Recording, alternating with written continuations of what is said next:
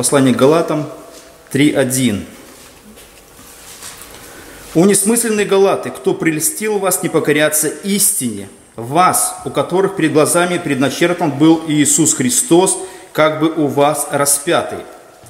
Сие только хочу знать от вас, через дела ли закона вы получили Духа или через наставление в вере? Так ли вы несмысленны, что, начав Духов, теперь оканчиваете плотью? Столь много потерпели вы, неужели без пользы? О, если бы только без пользы! Подающий вам Духа и совершающий между вами чудеса через, чудеса через дела или закона ли производит, или через наставление в вере. А, мы начинали наше размышление о конфликте э, двух апостолов, э, апостола Павла и Петра. Но то, что Павел приводит этот отрывок, это лишь, скажем, контекст общего настроения, то, что происходило в церкви в Галатии, и в связи с чем Павел приводит этот исторический момент, э, утверждая некоторые очень важные истины о том, что Евангелие превыше всего, что независимо, если даже кто-то из апостолов ошибается, Евангелие остается неизменным, и Бог остается верным Евангелию. И если возникают в результате э, взаимодействия язычников и иудеев конфликты на религиозной почве, то Бог все равно отстаивает свою позицию Евангелия, сближения язычников и иудеев, для того, чтобы Церковь Божия существовала, и вместе они э, жили новой жизнью во Христе. Поэтому, когда мы читаем вот эту третью главу, Павел пишет о несмысленной Галаты, это лишь такое как бы повествование о той проблеме, которая существовала в Галатийской церкви. Галатийские церкви, куда направлялся а, а, свое послание апостол Павел, это страна в центре Малой Азии, получившая свое название от поселившихся в ней гальских либо кельтских племен около 277 года до Рождества Христова, которые главными городами были Ан, Ан, Анкира и Песин. И в то время, когда Павел а, направляет свое послание этой церкви, он к этому времени эти, эти народы уже приняли греческую культуру, и греческий язык стал для них уже родным. И при этом а, в, в этой церкви также еще существовали а, люди, которые пришли совершенно с разных а, культур. Это были язычники, это были иудеи и это были прозелиты. То есть прозелиты – это люди, которые перешли в свое время из язычества в иудаизм. И все вот эти три группы, они присоединились к Церкви Божией. И э, когда Павел э, повествует вот эти события, которые связаны были с проблемой Галатийской церкви, он э, отстаивает многие очень истины, которые были очень ну, важны для того, чтобы Евангелие оставалось верным – и не искажалось в результате даже, скажем, соприкосновения совершенно разных культур. Потому что язычники тянули, скажем, к своей культуре, а иудеи тянули к себе, и прозелиты тоже присоединялись к такой как бы смешанным культурным а, слоем, накладывали свои впечатления на Евангелие и тянули вот свои традиции а, в этом контексте. И когда а, мы, смотрим на то, что Павел начинает решать эти внутренние проблемы, учителя, которые появились в результате того, когда Павел уже ушел, а, а, организовав эту церковь из Галатии, то эти учителя, которые там стали э, действовать, они начинали всех членов церкви тянуть к тому, чтобы все вернулись э, к соблюдению закона Моисеева и начали соблюдать, э, скажем, какие-то основные вещи из закона. Естественно, они требовали всего, но в их понимании того, что должно быть в церкви, они наставили на том, чтобы закон Моисеев выполнялся в главных его постановлениях. Это было обрезание, и это было соблюдение иудейских праздников. Потому что Павел, например, в Галатах 5.2 говорит, вот я, Павел, говорю вам, если вы обрезываетесь, не будет вам никакой пользы от Христа. Либо, например, в Галатам 4.10 он говорит, наблюдаете дни, месяцы, времена и годы. То есть вот эти основные моменты были упором а, в Галатийской церкви. А, и при этом еще была такая проблема, когда э, вот эти учитель, учителя, которые возглавили церковь, они стали пренебрегать а, апостольским авторитетом Павла, говоря на то, что Павел ничего из себя особого не представляет, а если он и что-то говорит, лишь он говорит как бы в тени других апостолов и с тем, чтобы как-то э, воздействовать на Галат и получить какой-то особый авторитет в этой ситуации. Но Павел, когда начинает свое послание, мы видим, что он говорит, что он получил свое апостольство непосредственно от Иисуса Христа и его апостольство от Бога. И то, что он говорит, это э, божественные истины. Если даже он, либо кто-то из даже главных апостолов начнет уклоняться от истины, да будет на это анафема. То есть есть центральная мысль, которую Павел преследует. И он объясняет, насколько эта центральная весть Евангелия важна. От нее невозможно уклониться. Это опасное уклонение э, в сторону ереси, и за этим последует уже отвержение всего того, э, ради чего умер Христос. Поэтому все эти вещи были очень важны. Павел на этом настаивает. Павел пытается, э, скажем, не допустить, чтобы центральная линия Евангелия сдвинулась в какую-то сторону, либо наоборот, она развернулась в сторону опять традиционного иудаизма – Хотя Павел сам был иудеем, но он понимал уже в результате того, когда обратился к Иисусу, что э, те вещи, на которых он стоял раньше, они уже изменились в истории. Поэтому Павел э, следует вот этой такой вот стройности и доказывает свое, свой авторитет в том, что он, приводя пример столкновения апостолов Петра и Павла, в том, что он не смотрит на лица, для него самое главное Евангелие, которое Бог провозглашает а, в церкви. Если даже кто-то из апостолов ошибается, все равно должно быть, истина должна торжествовать.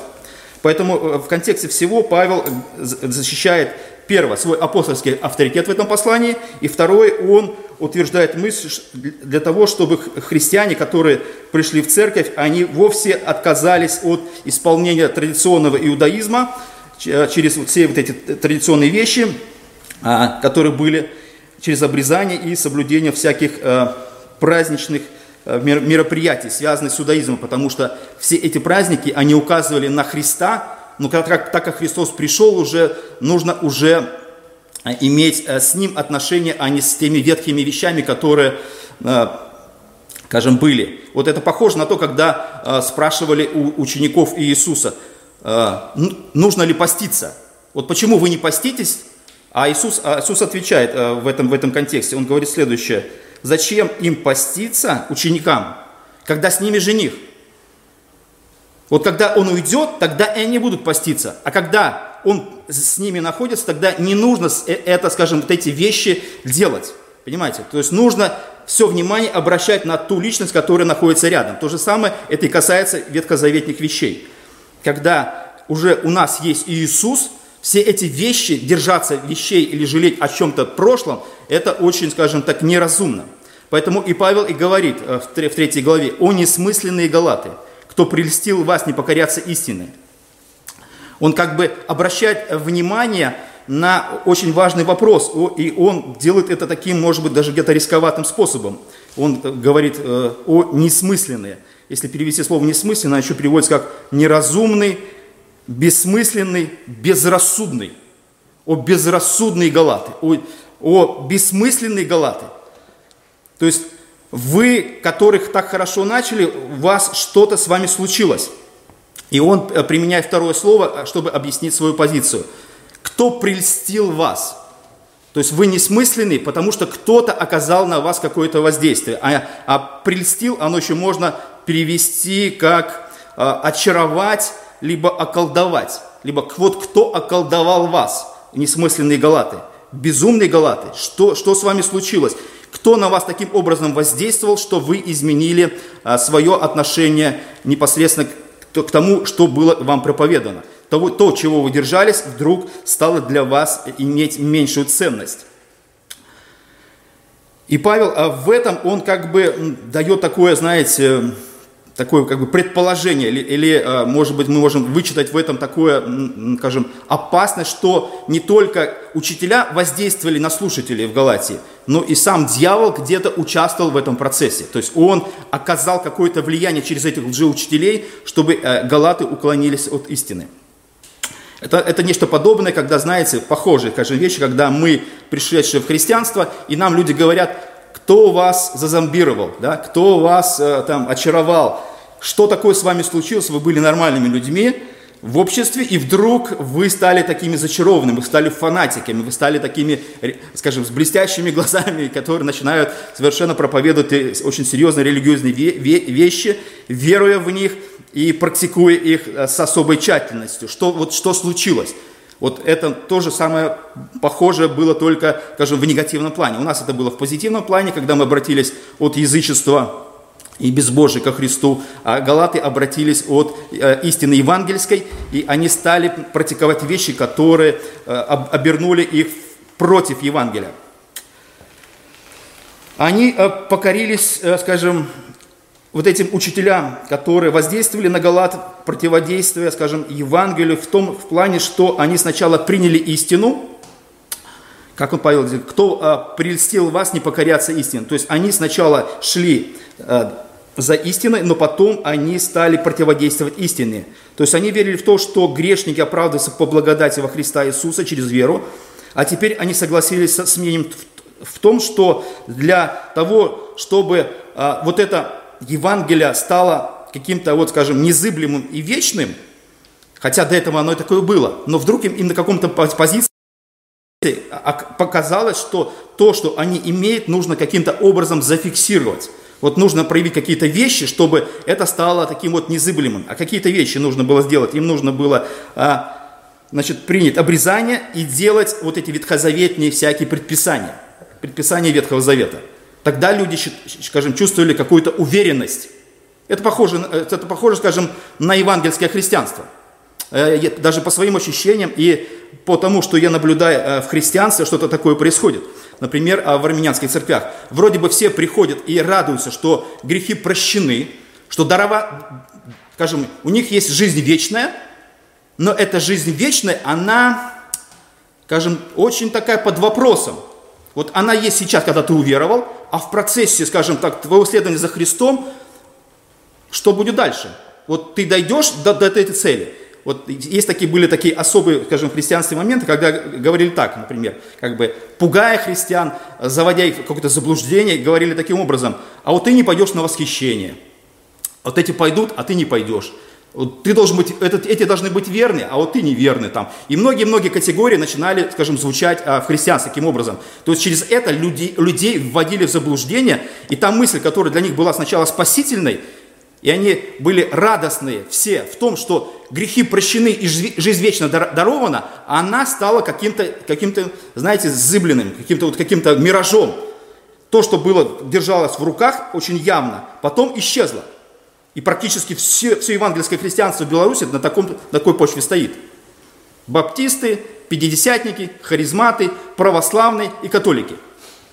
Вот вся вот эта почва существует в разных вариантах, в разных совершенно проявлениях. Об этом мы еще поговорим. То есть то, что говорит Павел, это не то, что проблема существовала когда-то в Галатии – это проблема, которая существует в христианстве во все века. Всегда. Почему и потребовалась реформация? Для того, чтобы вернуть эту евангельскую мысль или проповедование Евангелия, чтобы это Евангелие стало для людей вот таким незыблемым, фундаментальным, сокровенным, вечным. Мы, скажем, участники вот этого процесса, и слава Богу, что э, церковь наша стоит э, на этих евангельских позициях.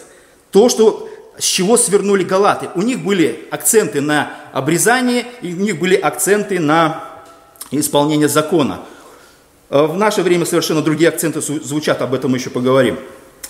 И Павел говорит следующее. Вот как могло так произойти, что было вам проповедано Евангелие, и Павел говорит это следующее. У, у, у вас, у которых перед глазами предначертан был Иисус Христос, как бы у вас распятый.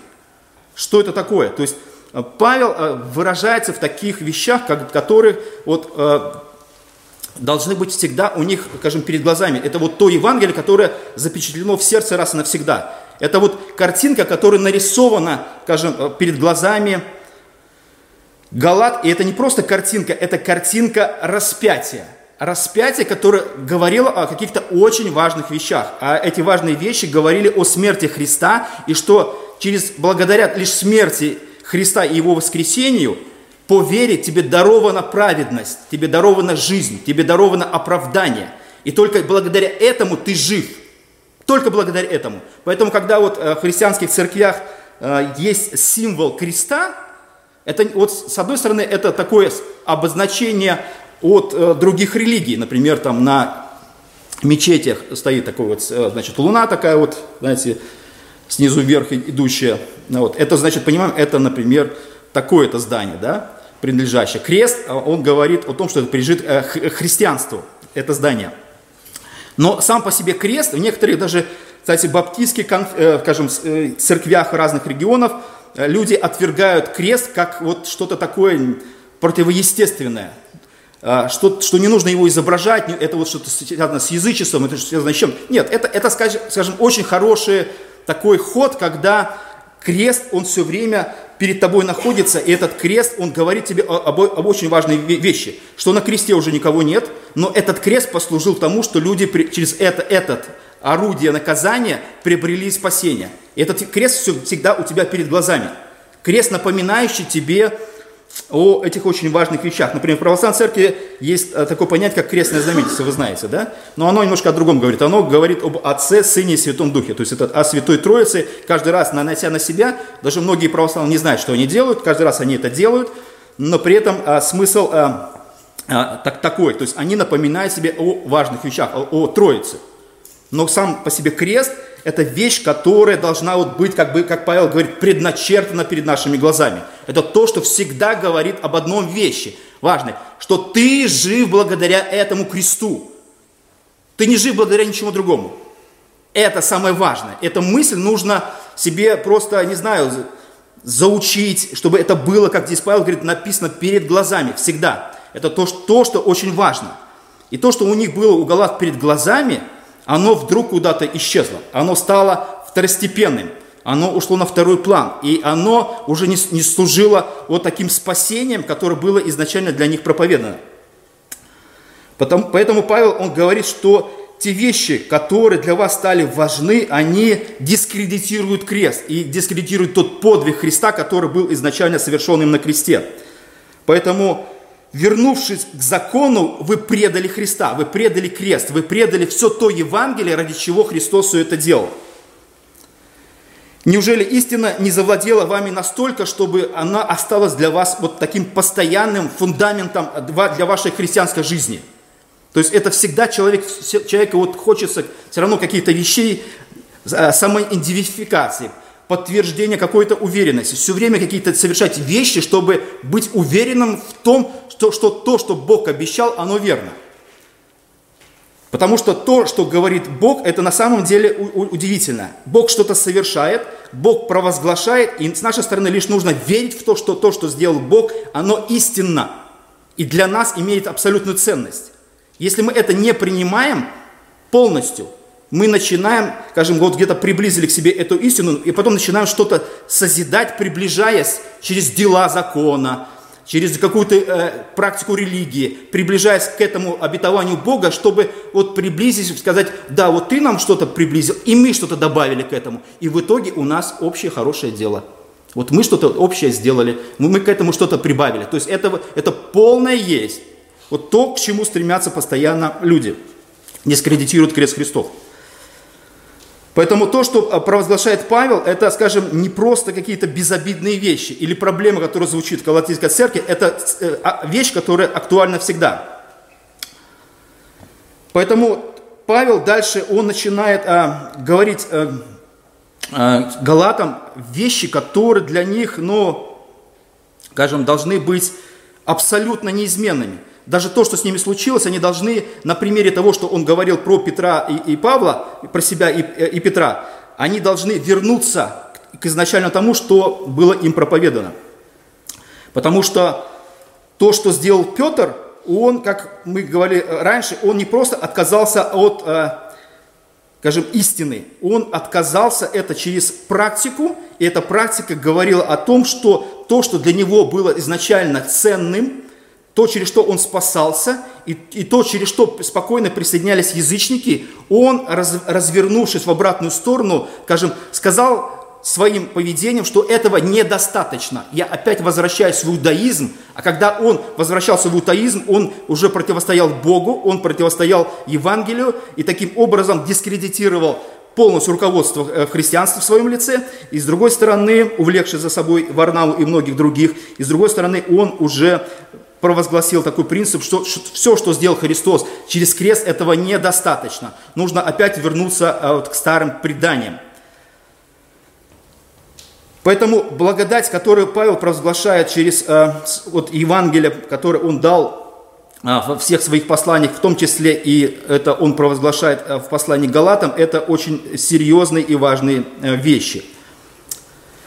И то, что должны были сделать Галаты, они должны со своей стороны были, по крайней мере, э, сопротивляться этому влиянию. Нужно было проявить твердость в вещах, которые очень важны для их, прежде всего, духовной жизни – они не совершили вот этого, скажем, а, противопоставления этим, этим людям, они не сохранили себя в этой, в, этой, в этой чистоте, и при этом они стали, скажем, подражать и начинать практиковать то, что для них было чуждо, и то, что не созидало их христианскую жизнь. То есть то, что к чему они пришли, было очень печально. Это уже было не совсем хри- христианство в своем истинном свете. И дальше э, Павел, он э, говорит следующее – он приводит им примеры, которые должны были для них опять, скажем, быть таким ободряющим способом вернуть их э, к тому, чему, чему Павел их изначально призывал. То есть он, э, первое, со 2 по 5 стих, он а, призывает их посмотреть на собственный духовный опыт, что с ними произошло когда-то.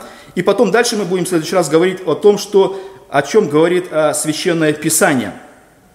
То есть есть личный опыт, хотя мы иногда думаем, что личный опыт это не важный, либо, например, очень важный, но в каких-то моментах он необходим для того, чтобы посмотреть на то, что когда-то с нами произошло. Он как бы является таким определенным катализатором э, нашей христианской жизни, что мы видим, что то, что с нами произошло, оно реально. Это не просто какие-то а, выдумки.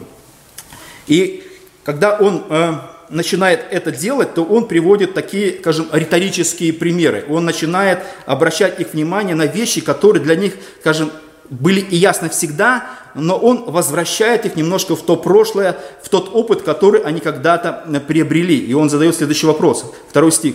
«Сие ли только хочу знать от вас, через дела ли закона вы получили Духа или через наставление вере?» Вот такой вопрос. Через что вы получили Святого Духа? Через то, что вы начали практиковать иудаизм, обрезание, какие-то иудейские праздники, возвращаясь э, к Ветхому Завету, или бы вы получили а, Святого Духа через то, что когда вы услышали весть о Христе, вы уверовали в Него и получив таким образом Святого Духа. Вот через что? Вот какой опыт, скажем, при, скажем, послужил тому, что вы приобрели Святого Духа? Это такой вопрос, скажем, такой вот брошенный, и все понимают ответ на него. Потому что то, что с ними произошло, они прекрасно понимали, что приобретя Святого Духа, они получили непосредственно по вере. К иудаизму, например, язычники не имели вообще никакого отношения.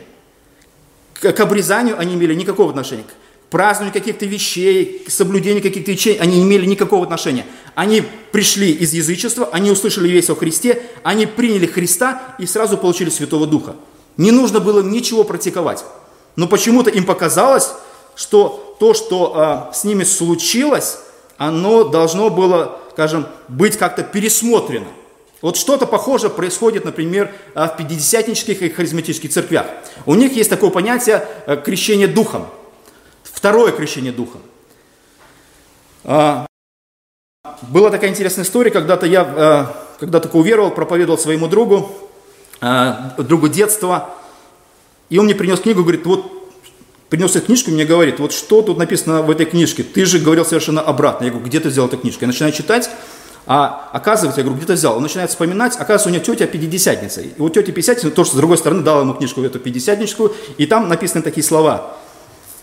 Если еще нет у вас духа, то спокойно ждите его, и он придет. Вы просите Бога и ждите, и дух придет. Вот все время такое как бы ожидание того, что должно случиться – Пятидесятники и харизматы, они э, сделали упор на то, что взяли неправильно э, деяния апостолов и рассмотрев этот вопрос, исторический процесс, когда Дух Святой должен был явно явиться в Иудее, в Самаре и у язычников. Вот видимым способом, чтобы все удостоверили, что то, что воля Божия, она такая же для язычников, иудеев и самарян. Абсолютно. И это должно было произойти, скажем, в видимой, в яркой форме. Они взяли этот исторический момент и наложили на современное христианство в том плане, что все то, что было когда-то исторично, происходило, э, скажем, в обычной церкви, где уже не нужна историчность. Церковь уже существует. Церковь, церковь состоит уже из всех этих трех групп. Не нужно уже какие-то идентификации или подтверждения. Люди со всех народов приходят и присоединяются к церкви.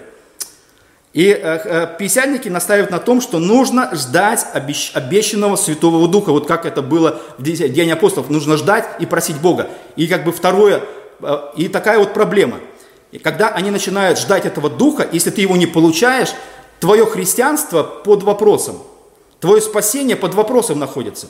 И поэтому, когда у, у баптистов нет вообще этого проявления, говорения на их языках, а это как одно из проявлений духа у них, и то это не иностранные языки, а это тарабарщина. Вот если ты не говоришь на тарабарщине, то тогда твое, э, скажем, спасение не то, что под, под вопросом, ты вообще не спасенный в их глазах. Они это публично не произносят, но где-то подразумевают, что в тебя вообще нет духа. А если у тебя нет духа, значит твое спасение вообще непонятно где.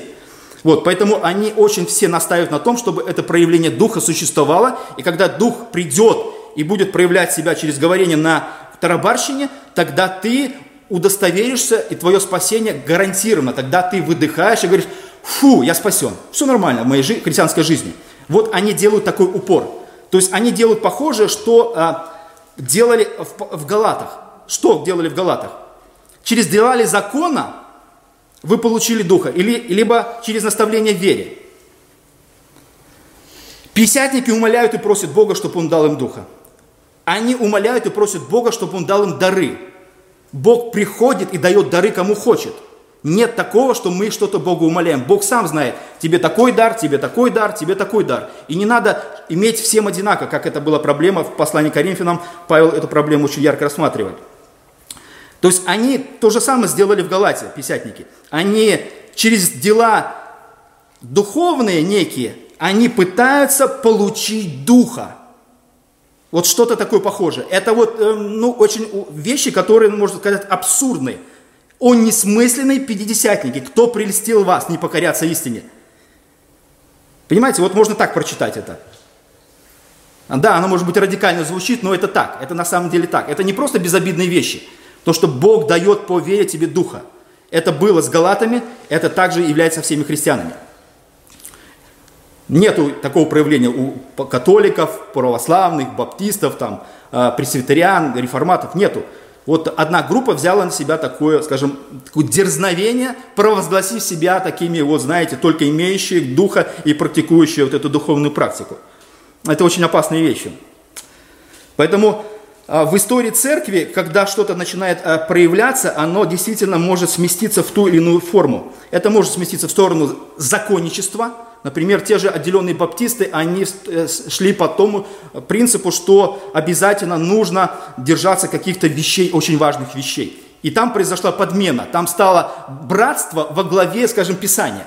Вот с одной стороны, вроде бы э, реформаторы когда-то, э, скажем, критиковали папу за то, что Лютер, Кальвин, то, что папа стал во главу угла над Писанием, точно то же самое похоже где-то в нашем, с нашими братьями. С одной стороны, они начали хорошо и противостояли а, безбожному режиму, который преследовал тому, чтобы уничтожить Церковь Божию, но со временем вот эта э, сплоченность, она послужила тому, что руководство определенные вещи, они послужили тому, что Писание, скажем, уже стало на второй, на второй план, что все, что решили братья, это правильно, что, как они решили это правильно, то, что говорит Писание, уже, это уже было такое второстепенное.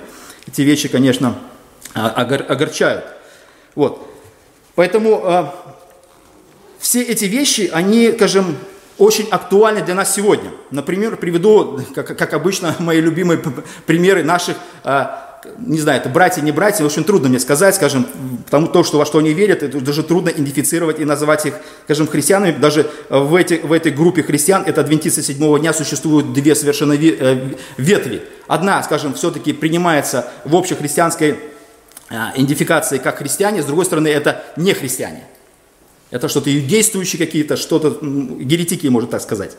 Например, они просто очень яркие, на них, скажем, вот э, то, что говорит Павел в Галатах, они очень ярко, это можно э, представить, что эта проблема, существовавшая 2000 лет назад, она очень ярко сейчас проявляется в некоторых моментах. Что они делают? Например, 2007 дня э, придерживаются ветхозаветных установлений о, о запрещенных видах продуктов питания. Не употребляют в пищу свинину и другие нечистую пищу. Змеи, ящериц, ну мы как бы этого тоже вроде не, не едим. Но, э, да, непарнокопытных, э, ну, мы свинину едим, да, и других животных, упомянутых в заповедях Ветхого Завета книги Левит, 11 глава. Их так называемая а, пророчица Елена Уайт, это, скажем, такая, не знаю как это, духовный лидер, наверное, который провозгласила, вот, что Бог ей дал особые откровения, она написала огромное количество книг, и в этих книг, э, среди, и через эти книги а, фактически эта конфессия ставится а, выше всех других конфессий. Все. Все остальные погибшие и неразумные, а вот они являются только одни через вот эту женщину. Вот, поэтому она вот провозглашала вот такое, скажем, э, вегетарианство, или как идеал, к которому должны стремиться верующие. А при этом во многих своих трудах она говорила о том, что питание должно быть сбалансированным. А, так, значит, э, вот, значит, нельзя было употреблять по ее, значит, свинину, крольчатину, также некоторых видов рыб, например, сома, существует зап, также запрет на употребление в пищу крови любых животных. Ну, про кровь это да, это такой вопрос такой очень, скажем, открыто остается. А, значит, не не, она говорит, не рекомендуется э, производить запрещенные продукты питания или участвовать в их продаже.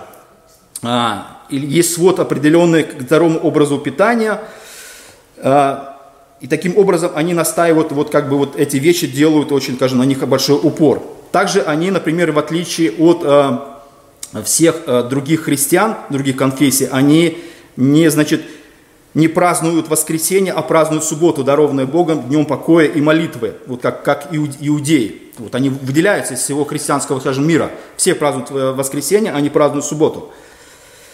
Значит, а, они расходятся значит, с другими христианами также э, в искупительной жертве Христа, считая, что Христос э, умер и пострадал только за прошлые грехи людей, а не за будущее. Также они, они отмечают христианских праздников, Пасху и многие-многие другие вещи они считают абсолютно ненужными. Вот, скажем, это яркая вот такая конфессия, которая проявляется в том, что говорит Павел.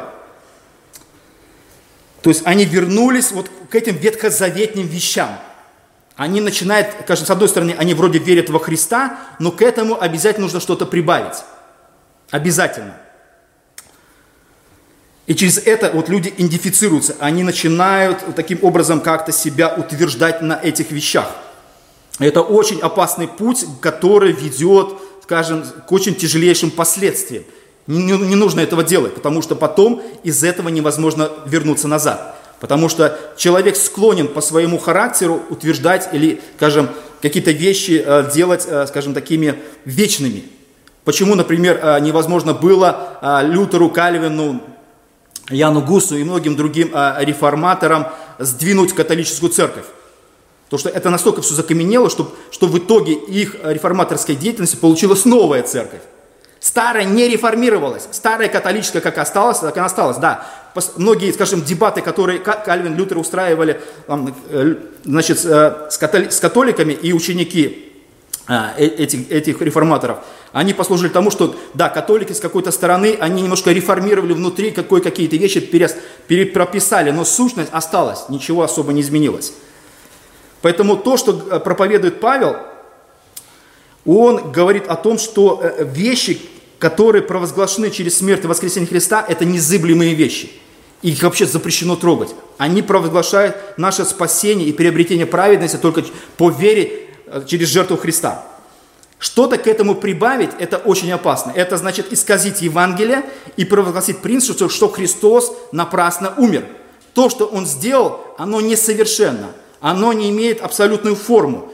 И то, что было проповедано когда-то Павлом, оно должно быть всегда в наших сердцах записано как вечное, вечное Евангелие. Потому что Павел к этому стремится, и Павел оставит этот принцип. И что бы церковь ни происходило, этого нужно держаться незыблемо. Потому что через это мы прославляем Христа и Его подвиг. И говорим, все, что сделал Христос, это достаточно. Это совершенно. Это вечно. И, и даже я иногда э, беседую там да, с нашими братьями арми, арми, армянами, и говорю так, что если даже я не прав, я даю всю славу Богу. Вот всю славу Богу. Бог поправит, если что. Я себе ничего не приписываю, ни спасения, ни дела, ничего. Все принадлежит Богу. Этот принцип остается вечным, и пусть Бог нас благословит. Аминь.